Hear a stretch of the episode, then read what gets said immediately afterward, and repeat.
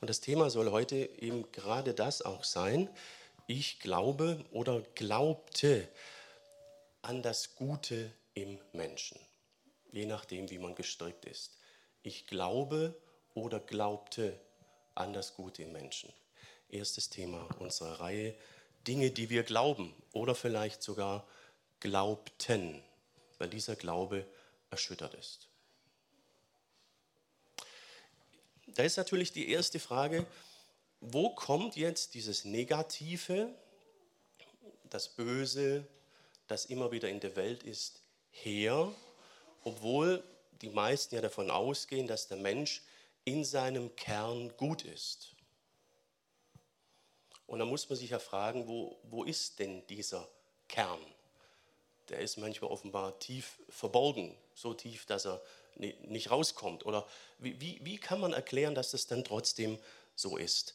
Und ähm, den Fragen können wir jetzt nicht bis in jedes Detail nachgehen. Ich möchte nur so die drei Hauptströmungen kurz aufzeigen. Das Erste, was da oft erwähnt wird, ist ähm, die Entwicklung.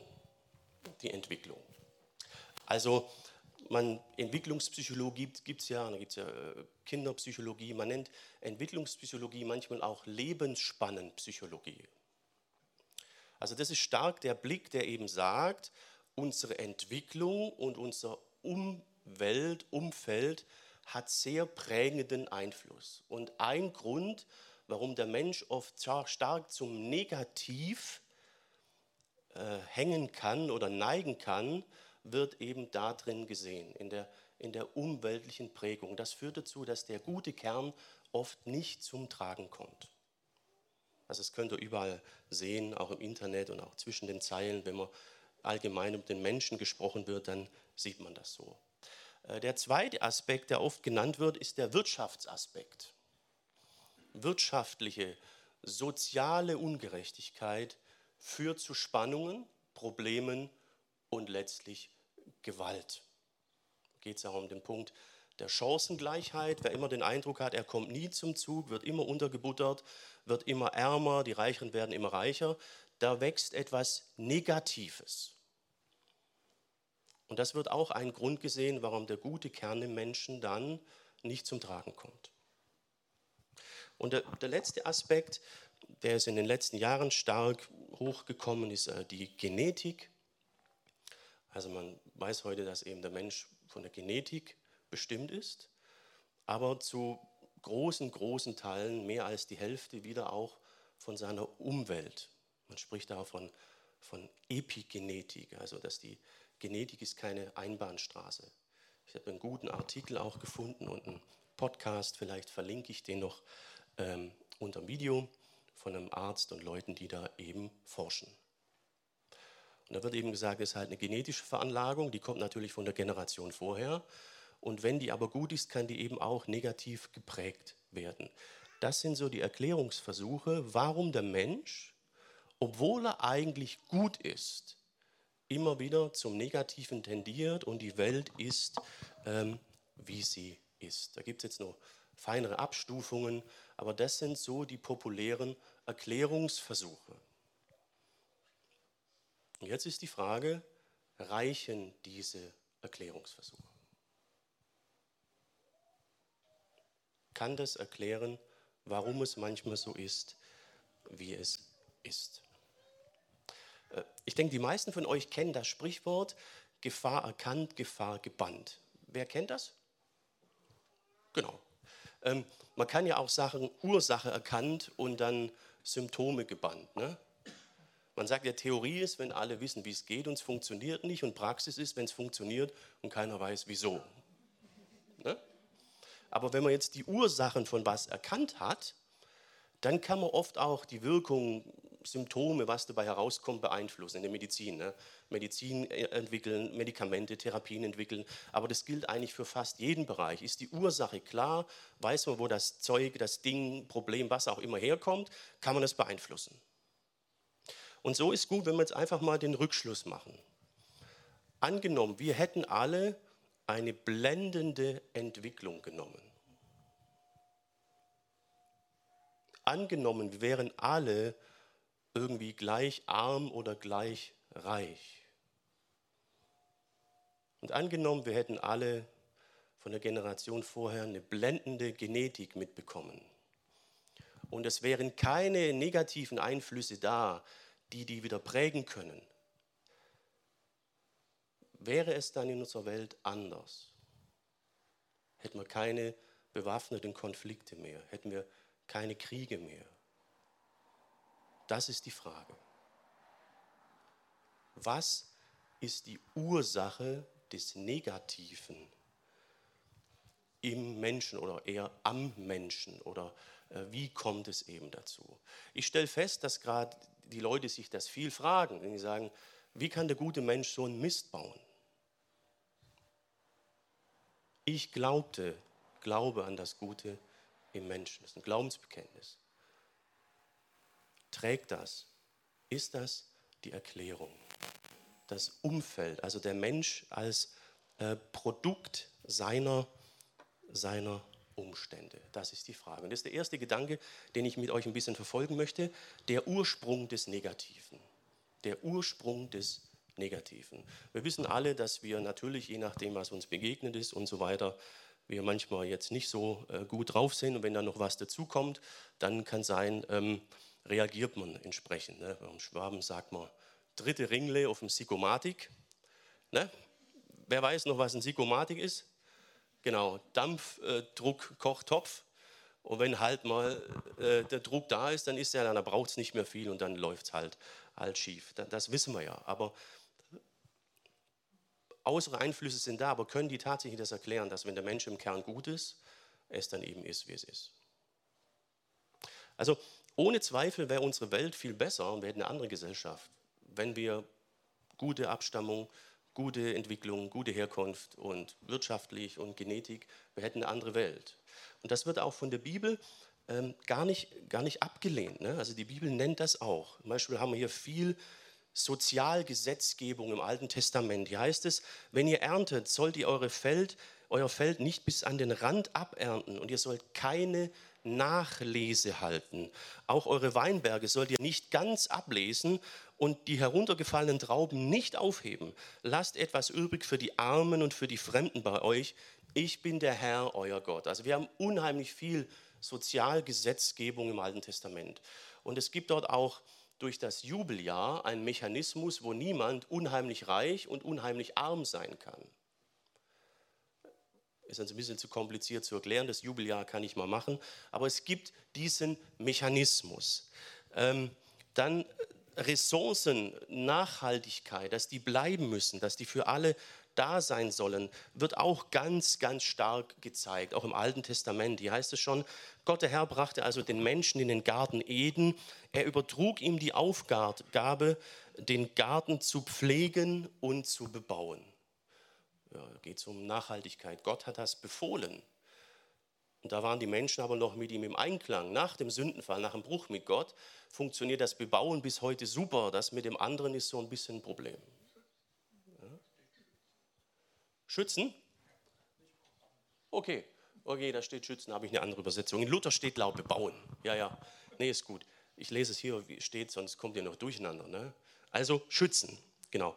Gute Nachricht habe ich hier übrigens, gute Nachricht Übersetzung. Genau. Ja, ähm, und auch Entwicklung, Biografie. Also wenn ihr mal die Biografien der Leute im Alten Testament anguckt, zum Beispiel von einem Jakob, da springt einem direkt ins Gesicht, dass die Entwicklung die man nimmt, ein unheimlich prägen kann zum Positiven und Negativen. Das ist alles, alles da. Es sind wichtige Faktoren. Wirtschaftliche Situation habe ich gerade erklärt. Wir finden das. Es sind Dinge, die den Menschen umtreiben, für ihn wichtig sind und die zum Negativen oder Guten führen, ohne, ohne Zweifel. Genetik wissen wir heute. Im ersten Johannesbrief steht, wenn wir das Erbgut Gottes in uns haben, da steht Sperma, Same, geht es um die Genetik, dann können wir gar nicht mehr permanent in Sünde leben. Also auch diesen Gedanken haben wir in der Schrift. Wichtige Faktoren. Aber reichen diese Faktoren aus? Und hier hat die Bibel ein gewisses Fragezeichen, hier hat Gott und Jesus ein gewisses Fragezeichen. Ähm, ich habe mir die Dinger mal angeguckt und, und recherchiert und es dreht sich manchmal so ein bisschen im Kreis. Also unsere Entwicklung ist natürlich prägend dafür, wie wir nachher in der Gesellschaft sind, auf die Gesellschaft einwirken. Aber wie unsere Entwicklung ist, prägt ja auch wieder die Gesellschaft und wieder andere Menschen.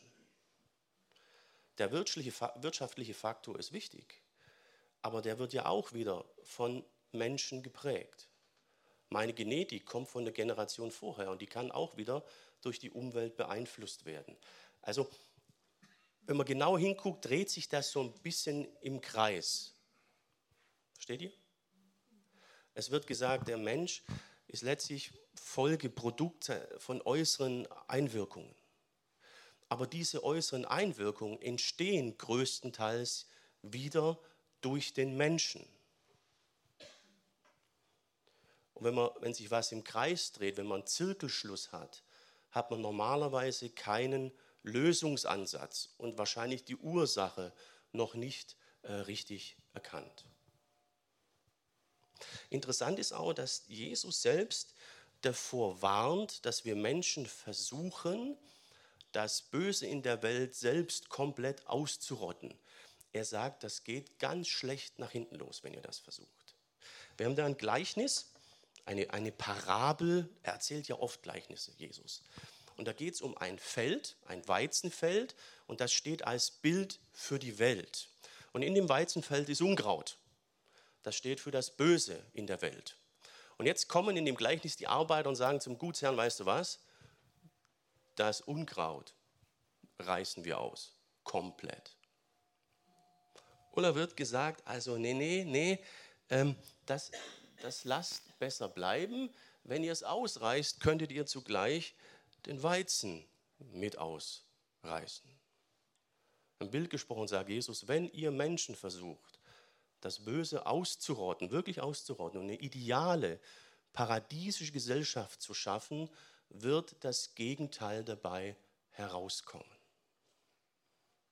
Und wenn wir jetzt mal die großen Ideologien angucken im 20. Jahrhundert, Sozialismus, Kommunismus, Nationalsozialismus, da wurde immer versucht, eine ideale Gesellschaft zu formen. Man hat versucht, dafür zu sorgen, dass der Mensch eine gute Entwicklung nimmt. Darum wurde vom Kindesalter an entsprechend der Partei oder Ideologie erzogen. Man hat geguckt, dass niemand sonderlich arm oder reich ist. Ne? Man hat, merkt ihr, das sind die Lösungsansätze. Aber es entstand komischerweise nie das Paradies, sondern die Hölle. Was ist also der Ursprung? Und was sind ausgehend davon die richtigen Lösungsansätze. Die Punkte, die wir genannt haben, sind ohne Zweifel richtig, wichtig, ne? ist mir sehr wichtig. Unsere Weltgesellschaft wäre eine andere. Sie entstammen ja zum Teil auch tatsächlich aus Gottes Geboten. Aber das Hauptproblem, habe ich den Eindruck, haben wir noch nicht so ganz ergriffen. Und da hat die Bibel auch einen anderen Ansatz, eine andere andere Sichtweise. Und die zeigt sich bei Jesus. Da kommen wir zum zweiten Gedanken, die andere Sichtweise. Zum Beispiel hier in Matthäus 18. Da heißt es, was aber aus dem Mund herauskommt, kommt aus dem Herzen und das macht den Menschen unrein. Denn aus dem Herzen kommen die bösen Gedanken und mit ihnen Mord, Ehebruch, Unzucht, Diebstahl, falsche Zeugenaussagen und Beleidigungen, das ist es, was den Menschen unrein macht. Und er diskutiert mit Pharisäern darüber, weil ähm, Jesus und seine Jünger sich nicht rituell kultisch die Hände gewaschen haben.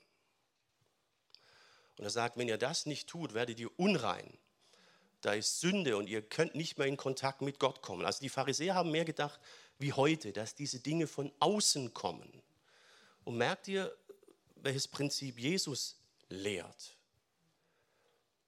Er hat das genaue Gegenteil. Er sagt, die Dinge kommen aus dem Menschen, aus seinem Herzen.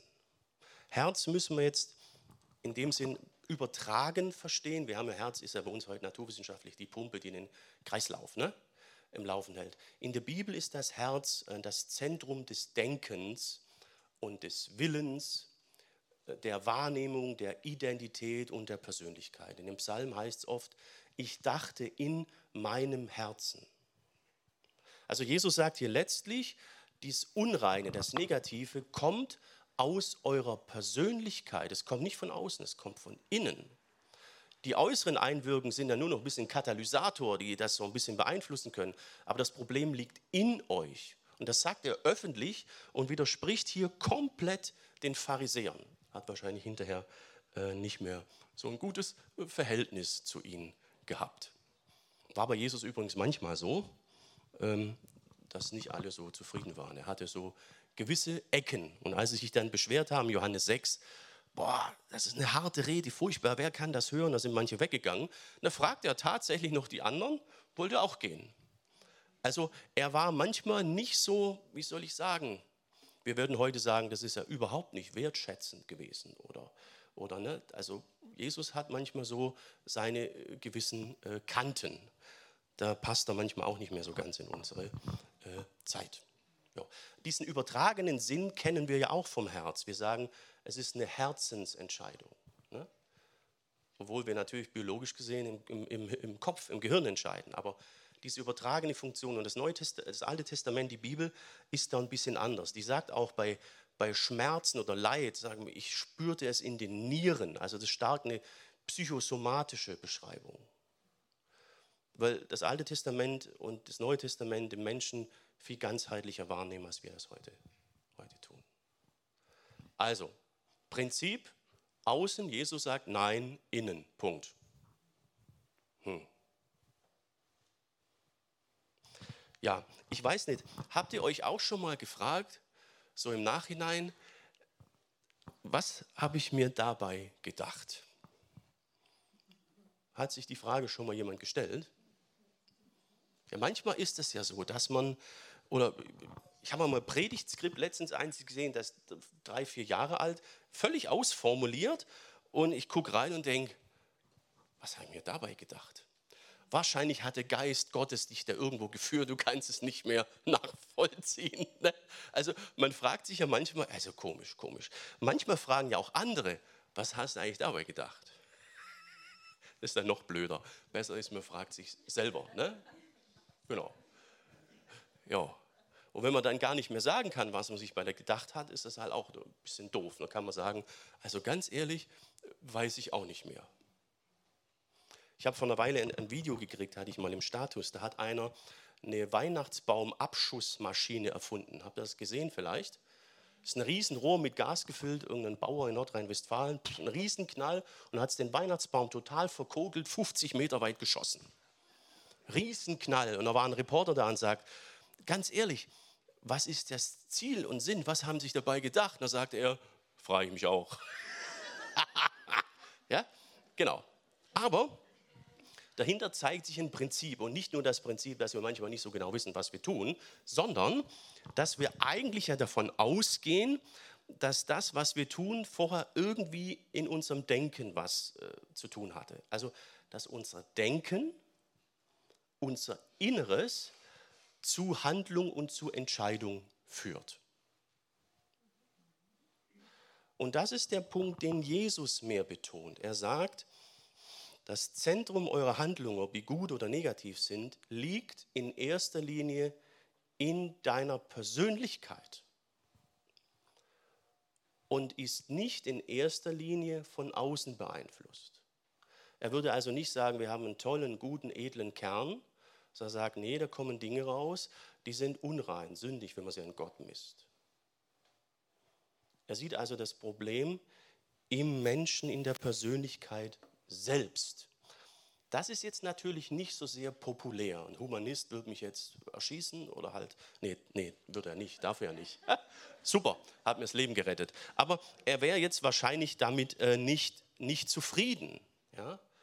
Aber das ist die andere Sichtweise. Gott, Jesus und der Schrift. Und ihr müsst euch jetzt fragen, welcher Lösungsansatz eurer Meinung nach oder erstmal Diagnoseansatz eurer Meinung nach am meisten der Realität unserer Welt und Gesellschaft entspricht?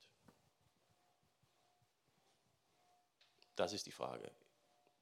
Ich kann hier nur vorstellen, argumentieren, wie das von der Schrift her ist. Aber die Entscheidung müsst ihr letztlich natürlich selber, selber treffen. Ähm, die Bibel beschreibt das auch schon sehr, sehr früh. Gott, Jesus, die Bibel sind der Meinung, dass im Menschen eine Persönlichkeitsprägung steckt und dass die bei allen Menschen so ist, wodurch der Mensch dazu neigt, sich selber zum Mittelpunkt und Maß aller Dinge zu machen. Die Bibel geht sowieso sogar so weit und sagt, der Gott, der Mensch, der Mensch will sich selbst zu seinem eigenen Gott machen. Und sie meinen, das ist der Grund für das Negative, das wir oft haben. Das sind alles nur Auswirkungen dieses ureigensten Problems. Im, Im, Alten Testament wird das äh, bildlich dargestellt anhand von zwei Bäumen. Wir haben den Baum des Lebens, da durften die ersten Menschen von essen, sie sollten ja ewig leben. Und wir hatten den Baum der Erkenntnis oder von göttlichem Wissen. Und da sagte Gott, das lasst ihr besser bleiben, davon zu essen. Denn ihr bekommt dann Informationen und ein Wissen, mit dem ihr letztlich nicht korrekt umgehen könnt. Ihr kennt das ja vielleicht, man empfängt Wissen und Informationen und geht damit um. Es gibt aber auch Informationen, wenn du die bekommst, die machen was mit dir und nicht nur du mit ihnen. Kennt ihr das? Und genau das ist hier der Fall. Deswegen sagt Gott, lasst das. Da war jetzt aber kein Zaum rum, keine Mauer, gar nichts. Es war eine Frage von Vertrauen. Und dann heißt es aber, die Menschen, die, die aßen davon, da wird von einer Schlange gesprochen. Eine Schlange ist in der Bibel immer ein Zeichen für das verschlagene Negative, Versuchung, wieder göttliche. Und die sagt dann, nee, aber Gott weiß, sobald ihr davon esst, werden euch die Augen aufgehen, ihr werdet wie Gott sein und wissen, was gut und was schlecht ist. Dann werdet ihr euer Leben selbst in die Hand nehmen können und dann haben die davon genommen. Und ein Kapitel später, das ist hier 1. Mose 3, in Kapitel 4 haben wir den ersten Mord. Kain schlägt seinen leiblichen Bruder Abel tot. Warum? Aus Neid. Denn wenn man den Antrieb hat, ich bin selbst das Maß aller Dinge, sind Neid, Streitigkeiten, Konkurrenz und alles da. Das ist die Diagnose, die die Bibel stellt. Und wenn ihr jetzt mal die Konflikte des letzten Jahrhunderts und auch den Krieg in Ukraine und das Ganze anguckt, da wird unheimlich viel gesagt, um was es geht. Aber was kommt als Motivation raus, wenn man bis zum Kern durchgeht?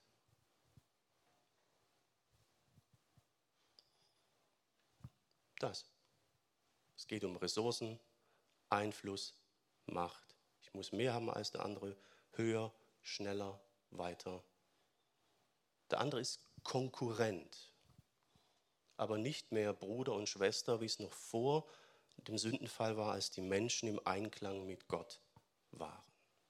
Also der Hang, selbst Mittelpunkt zu sein, selbst Gott sein zu wollen, in seinen verschiedensten Ausprägungen, den sieht die Bibel als Grund des Negativen in der Welt.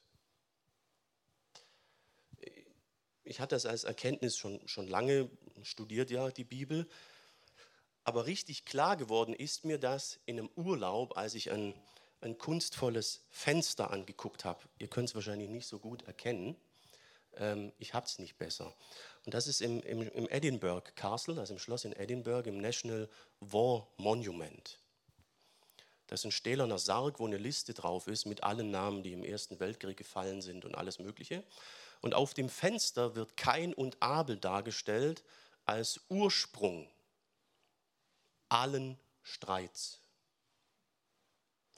Das hat mich äh, sehr berührt, als ich da stand aber es fehlt der Hintergrund von Kain und Abel. Wer ist Gott? Wer hat das Sagen? Wer hat die Macht? All die Toten, alle Friedhöfe, Soldatenfriedhöfe, alles, was voll ist, sind eine Antwort auf diese Frage. Der Mensch möchte Gott sein. Das ist das Problem. Darum Neid, Kampf um Ressourcen, Streit, Ausbeutung und, und, und. Ihr steht jetzt vor der Entscheidung, zu überlegen, welche Diagnose ist für euch die realistischere und entspricht mehr der Realität unserer Welt und Gesellschaft. Meine Meinung kennt ihr, muss ich nicht kundtun. Ich habe auch viel darüber nachgedacht, Jahre, Monate im Studium. Ähm, was ist der realistische Erklärungsversuch? So, jetzt waren wir viel in der Theorie. Ne? Ja, wie, wie, wie kann sich das jetzt ändern?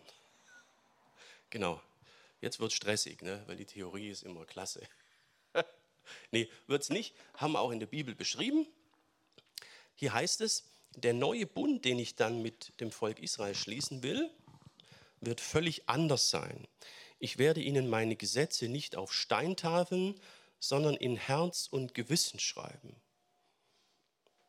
Ich werde ihr Gott sein, sie werden mein Volk sein, sagt der Herr. Das haben wir mehrmals in der Bibel. Wir haben es in Jeremia im Alten Testament und dann haben wir es nochmal im Hebräerbrief im Neuen Testament. Ne? Das Neue Testament ist dieser neue Bund. Und der Unterschied zum alten Bund ist, im alten Bund hat Gott seine Gebote und Gesetze auf Steintafeln gegeben. Und würden wir die einhalten, hätten wir keinen Krieg. Unsere Gesellschaft wäre anders. Aber er merkt, die Menschen kommen damit nicht klar. Da ist etwas anderes in ihrem Herz. Merkt ihr, da ist wieder Herz. Und deswegen muss da was anderes rein. Er sagt, hier muss ich hinein.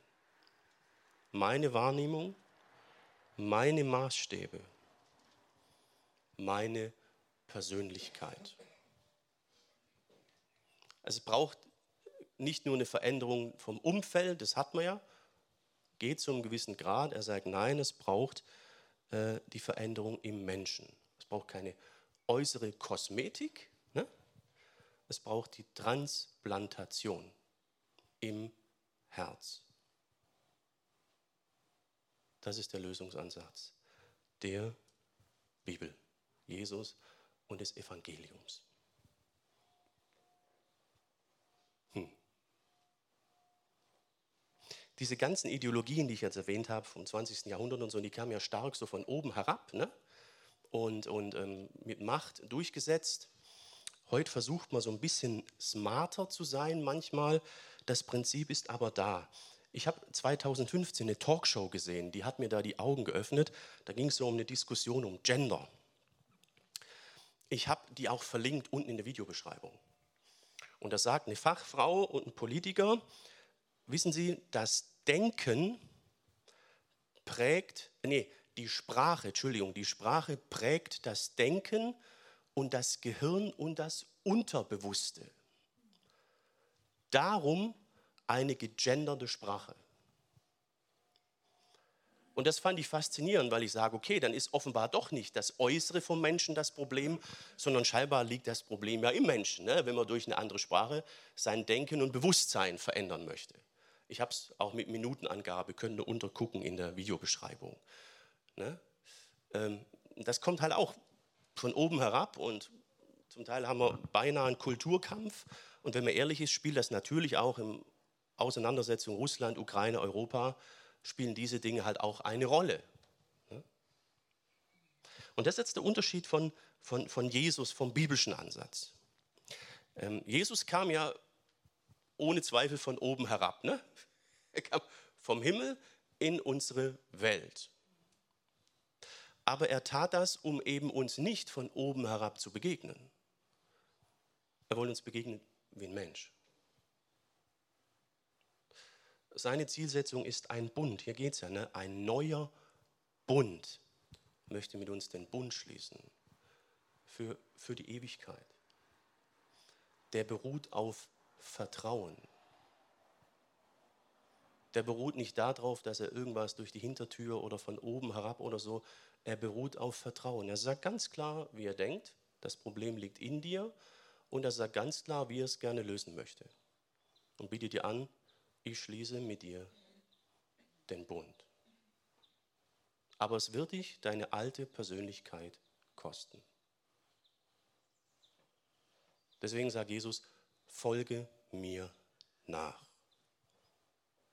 Das ist die Konsequenz.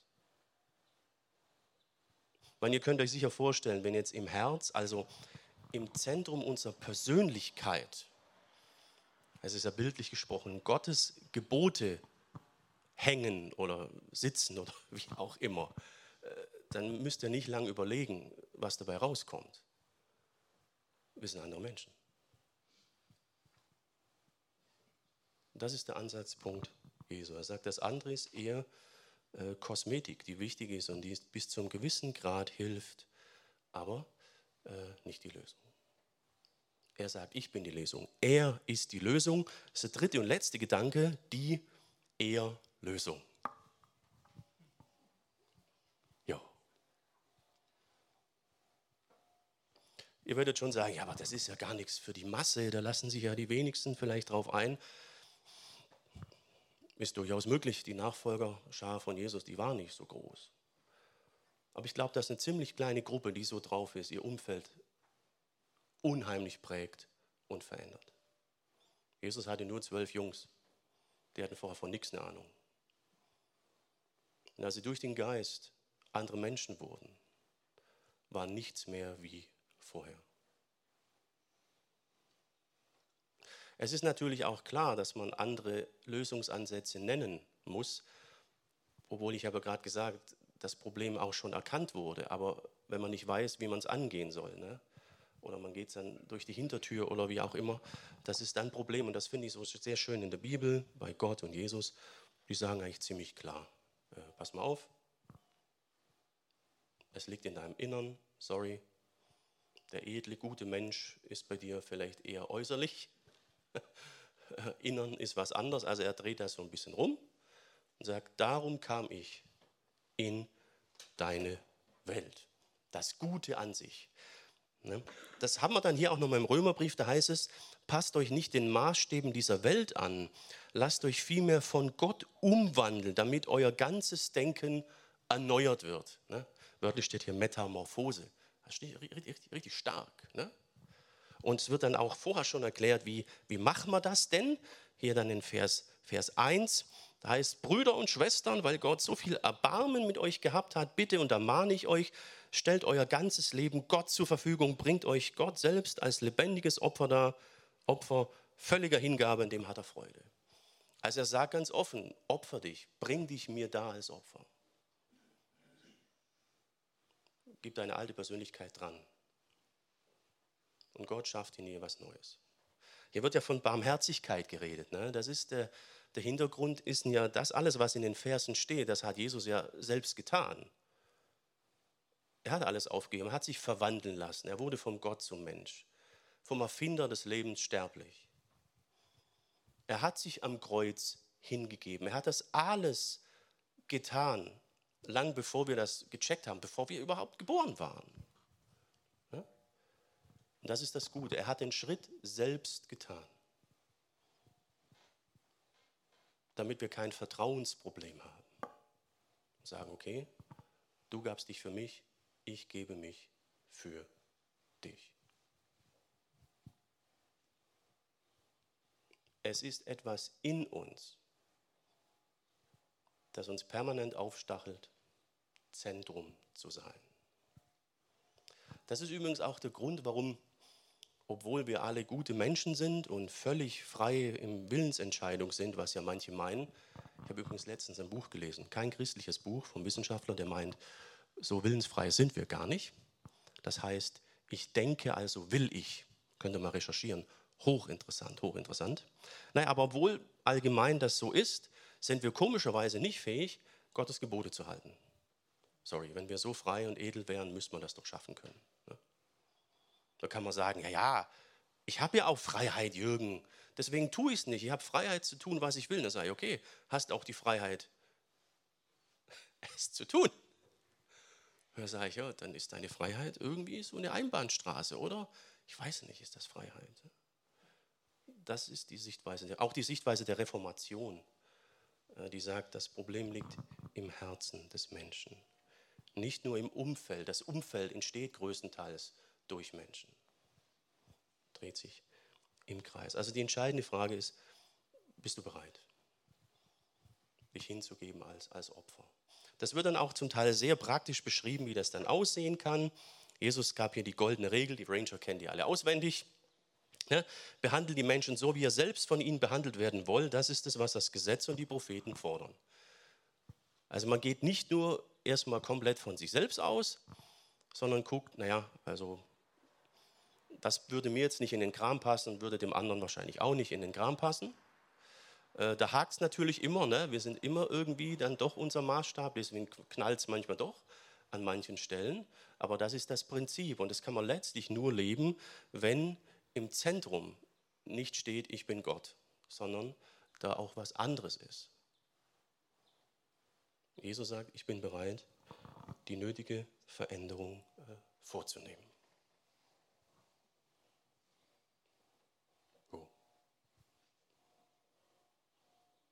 Ich habe letztens ähm, einem Mädel geholfen, die hat ihre ähm, mündliche Abiturprüfung über den Text gehabt. Sehr interessant.